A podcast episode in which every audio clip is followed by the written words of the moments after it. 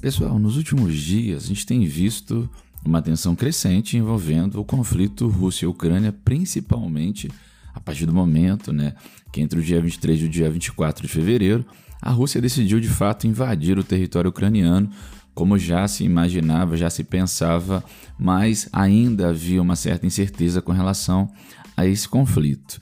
Muita gente, inclusive, com receio de uma terceira guerra mundial, de uma guerra de proporções globais. Eu até falei nisso recentemente em um podcast, um vídeo, para quem está no podcast, para quem está no YouTube. E, galera, hoje eu trago para vocês é, uma análise a partir de, dessa questão. Por que, que nenhum país enviou ainda militares para ajudar a Ucrânia contra a Rússia? E para mostrar para vocês como essa questão de terceira guerra mundial ainda é algo que pode ser descartado. Muito remota ainda a possibilidade disso acontecer. Olá, galera, eu sou o professor Roger Daltri, esse é o canal Geografia em Pauta, que semanalmente traz notícias aí da geopolítica internacional, entre outros assuntos que interessam a geografia, seja em podcasts, seja no YouTube, e aí eu faço aquele convite. Se você gosta de podcast, a gente está lá no Spotify e nas principais plataformas de podcast com Geografia em Pauta.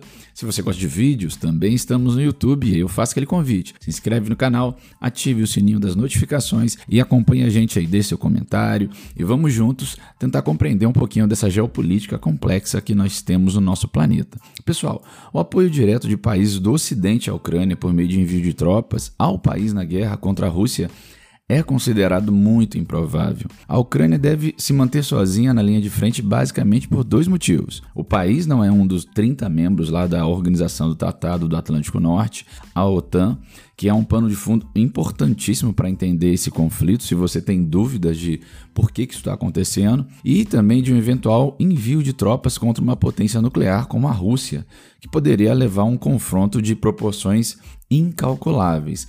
Então, esses dois motivos são importantíssimos. É, o fato dela não estar tá na OTAN e o fato de a Rússia ser uma potência nuclear dificulta com que os países de fato assumam esse compromisso de enviar tropas para a Ucrânia nesse momento de guerra com a Rússia. O artigo 5 do Tratado do Atlântico Norte, lá que rege a OTAN, prevê que um ataque armado contra um dos membros é considerado um ataque a todos o que abre esse caminho para uma defesa coletiva. Esse não é, contudo, a condição da Ucrânia nesse momento. O país é considerado um parceiro da OTAN, o que sinaliza que poderia ingressar numa aliança no futuro, mas não garante um apoio coletivo nesse momento, justamente por não fazer parte de fato. A principal razão pela qual a Ucrânia sofre com a falta de apoio militar se deve ao fato de o país ainda não integrar diretamente como membro é, permanente ali da OTAN. Normalmente os sistemas de aliança funcionam a partir de uma lógica de que um ataque contra um país do grupo significa um ataque contra todos os demais Estados membros, o que não é o caso da Ucrânia. Um possível ingresso da Ucrânia na OTAN é, inclusive, um dos principais é, planos de fundo que levou Vladimir Putin a invadir o território ucraniano. O presidente da Rússia vem tentando sem sucesso o compromisso de que o país vizinho não ingressará na organização. Pressionado o presidente ucraniano Volodymyr Zelensky, ele já sinalizou ontem sobre a possibilidade de desistência, de voltar atrás e de fato não tentar mais ingressar na OTAN, a Ucrânia não tentar mais ingressar na OTAN, se claro, conseguir com que a Rússia retorne e saia do território ucraniano. Também na sexta-feira, no dia 25 de fevereiro, Zelensky chegou a afirmar que o país se defende sozinho contra a Rússia e disse ainda que o país mais poderoso do mundo olhou de longe, o que seria, claro, uma referência aos Estados Unidos.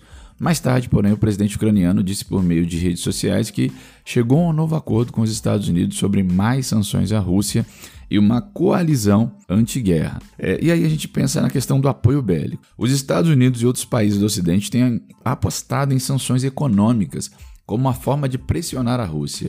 Eu até falei isso quando, quando a gente fez o vídeo, o podcast falando sobre a Terceira Guerra Mundial, como isso é algo, é, um factoide ainda muito distante de acontecer por esse conflito. Houve apenas iniciativas isoladas de apoio bélico. Na última quarta-feira, dia 23, o primeiro-ministro do Reino Unido, por exemplo, Boris Johnson, ele anunciou o envio de armas para a Ucrânia.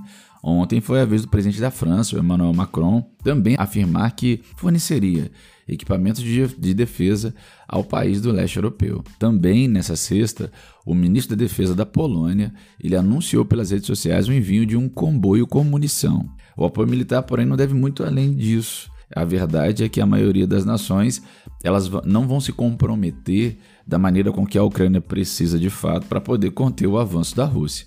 E, sem dúvida nenhuma, esses, esses aspectos que eu falei aqui para vocês, esses dois aspectos importantíssimos, que é o fato de não estar tá na OTAN e da Rússia ser uma potência nuclear, sem dúvida nenhuma, dificultam essas nessas relações internacionais que a Ucrânia tenha mais ajuda, mais apoio.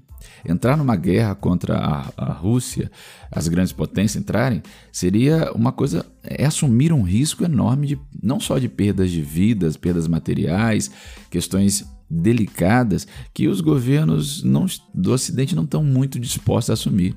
Os custos financeiros, econômicos, políticos, eles seriam extremamente altos, sem uma garantia, inclusive, de apoio da própria opinião pública de cada país a longo prazo. É uma guerra que não acabaria em cinco dias, uma semana.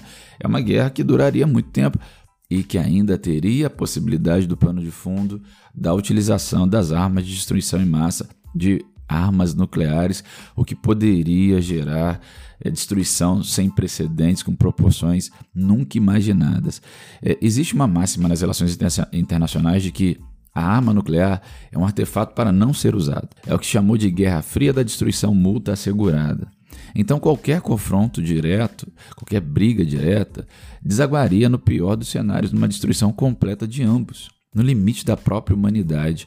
Então, é, é difícil imaginar que uma grande potência nuclear também, que é uma grande, grande potência bélica, vai entrar nessa guerra de fato de cabeça para poder salvar ou tentar salvar o território ucraniano.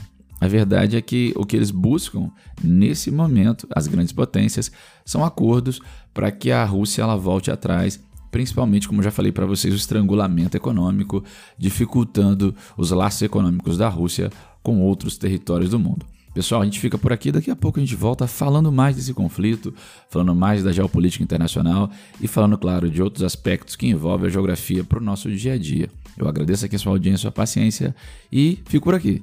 Daqui a pouco a gente volta. Fui!